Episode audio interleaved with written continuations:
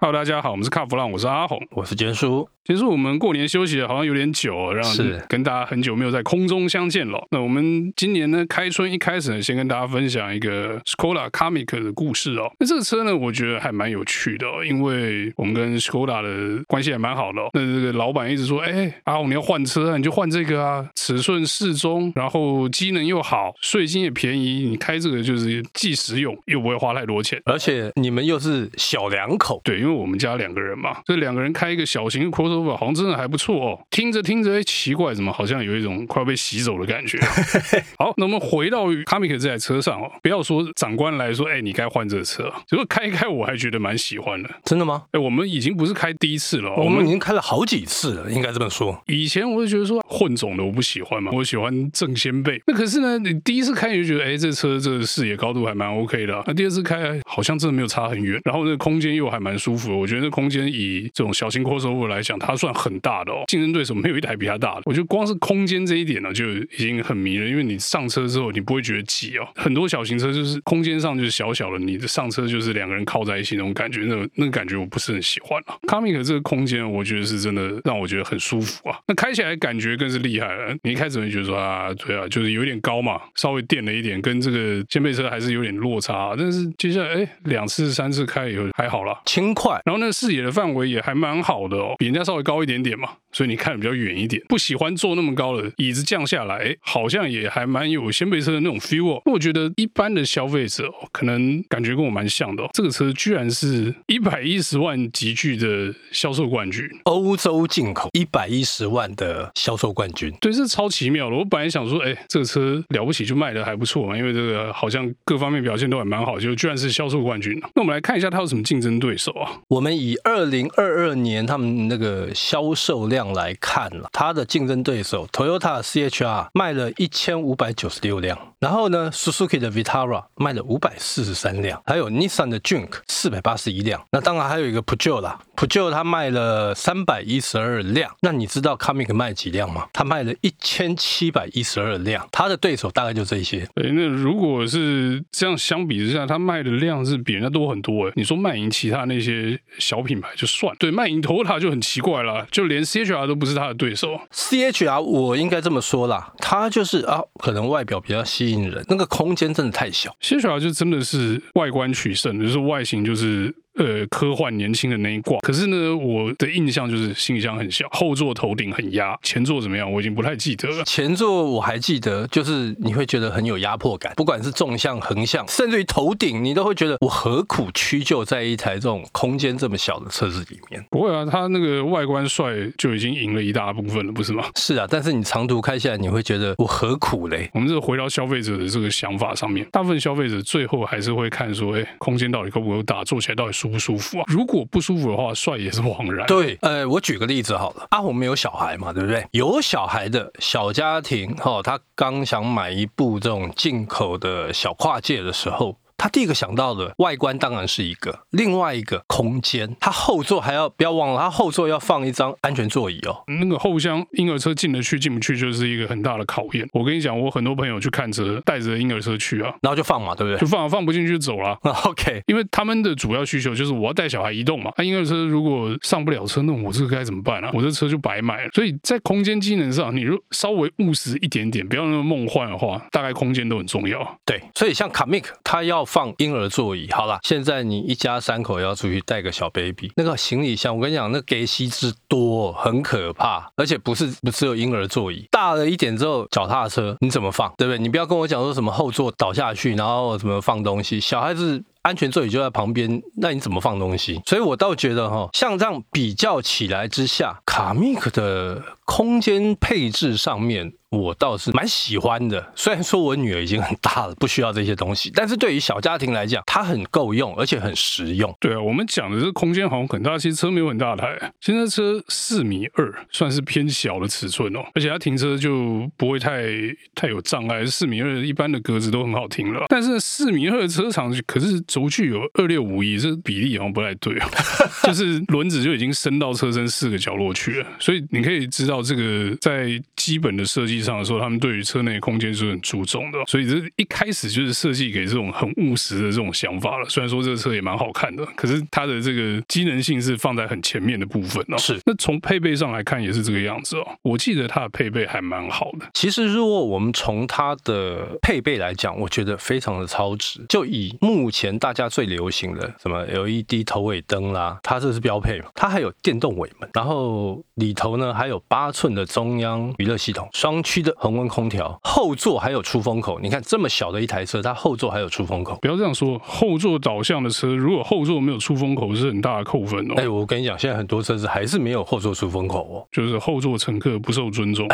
天气热的时候，后面有一个出风口，后座比较不会那么矮了。而且你知道后座出风口它有多重要？你在夏天、冬天你还没感觉，夏天的时候，如果你没有后座出风口，尤其是小孩子又被包在这个安全座椅里面，包准跟您哭闹一整路。那除了这个之外呢？啊，那 Keyless 标配，它还有无线充电板，而且还有五个 Type C 的充电插座。不是，你车上最多就五个人，你还有五个插座就算，还有一个无线充电板，是到底要用多少三 C 才过瘾？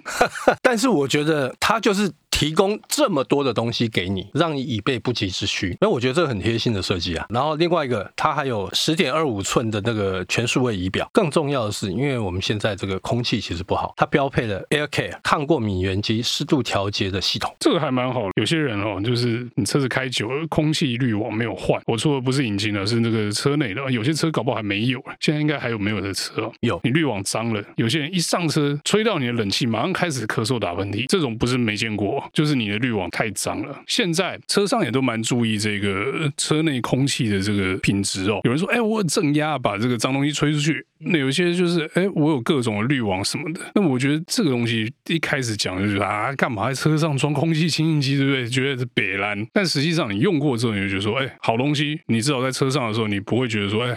鼻子痒、打喷嚏啊、流眼泪啊，对乘客来说比较舒服。对驾驶者来说，你如果鼻子、眼睛的状况是好的，你就开起来你就更不会有压力。有时候你如果眼睛不舒服、鼻子不舒服，开车是很痛苦的。最重要的，它标配了具有 Level Two 等级的 Travel Assist，搭配刚刚的啊，比方说空间的配置、停车的灵活性也好。那你觉得 Comic 这种车适不适合在台湾这种环境？我觉得这个设定就真的是都会用，然后你是一个务实取向的设定的车款哦，它可能不是。真的很 fancy 那种，但是整体感觉你就觉得贴心啊，开这车舒服，价钱方面也还蛮好的。我们刚才有讲的是一百一十万的进口 SUV 的销售冠军嘛，对，所以它的顶天就是一百一嘛。它的价格是多少？九十二点九到一百零三点九，所以还不用挤到一百一啊，一百一是交车还加改装的这个价格就对了。是，你看一百出头，我觉得买这辆车。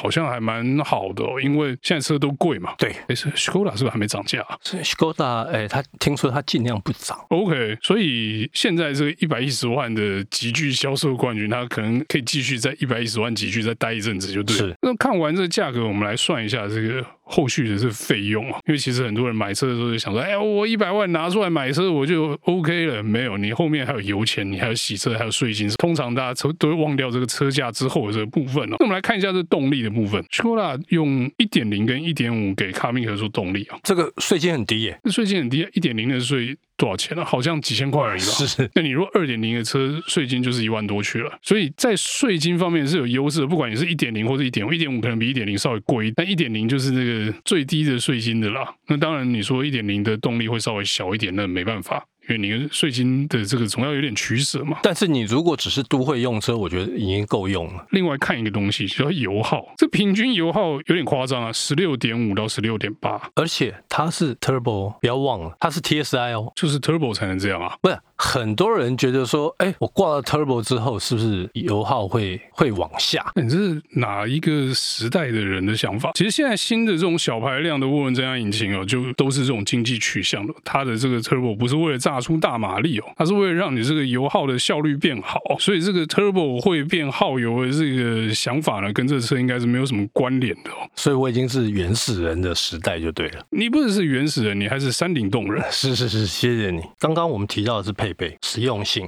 动力，我跟你讲，还有一样东西，安全性，这个应该是它同级里面没有人追得上哦。你说 Level Two 好，完整的 ADAS，大家可能都有。九具的气囊谁有？九具的气囊，你先跟我说九具到底是哪九具啊？有时候九具多到哎，到底是哪里还有那一颗啊？其实呢，Skoda 从以前到现在，我我记得他们那个九颗气囊这件事情一直都很得意啊，因为业界没有人装这么多颗的。是，当然有些这种贵的车子可能有，可能这种什么豪华旗舰啊、七啊、S Class 那种，就整车包的密密麻麻的，可能有九颗、十颗跑不掉。可是 Comic 小型 SUV 百来万，九颗气囊，哎，对，第九颗在哪里？第九颗在驾驶座的西部了。是，我觉得在安全的这个注重哦，你就可以看得出来，说，哎，对啊，我们不用讲说什么车身多硬啊，我们不用讲什么这个 ESP 多厉害啊，九颗气囊就是你撞哪里都有的保，都可以保护你。嗯，光是这一点你就听起来哎安心的，虽然说你都不想用到了。对，那也就是因为这样，他拿下了 Euro NCAP 五颗星的保证。你不要这样讲啊，九颗气囊是有加分的，但是九颗气囊没有办法一定拿到五颗星啊，不然大家都九颗了。但是我的意思就是说，因为他这包含它的车体结构的设计，这很重要，对不对？所以也就让他说，哎，撞下去之后，他拿了五颗星。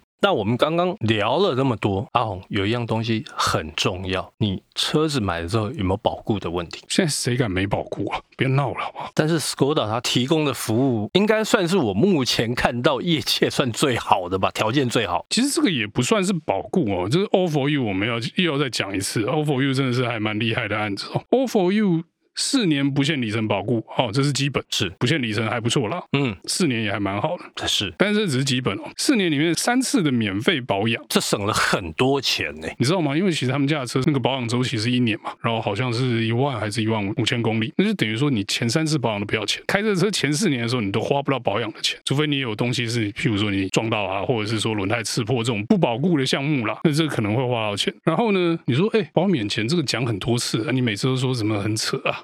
然后讲说什么以前在杂志社大家算算保养费说不公平啦，出来才知道那时候花招不能一直重复他。是今年还加了新的项目，他这个叫 All4U 的二点零版，它多了什么你知道吗？你绝对想不到，它提供免费代步车，你去保养维修的时候，它提供免费的代步车给你。然后还有这个万一没车给你，就建车钱帮你出啊，代步金。这个事情呢，我那一天从一个同业，他就开 Skoda，他就是车主，你知道他用到了交通津贴这个东西，他说真好，确实啊，就是对于车主来讲，你。修车没有车用的时候啊，如果有个代步车，或者是说，哎，你坐电车，我帮你出钱，这那感觉真的是不太一样啊。而且他还有一个，他说，当他那天要回到原厂哦去取车的时候，那一段的计程车钱，Skoda 帮他买单。对哦，这还真的不错啊，不错哈、哦。好，那我们今天有关卡密克的故事呢，大概就到这边告一段落，谢谢大家收听，谢谢。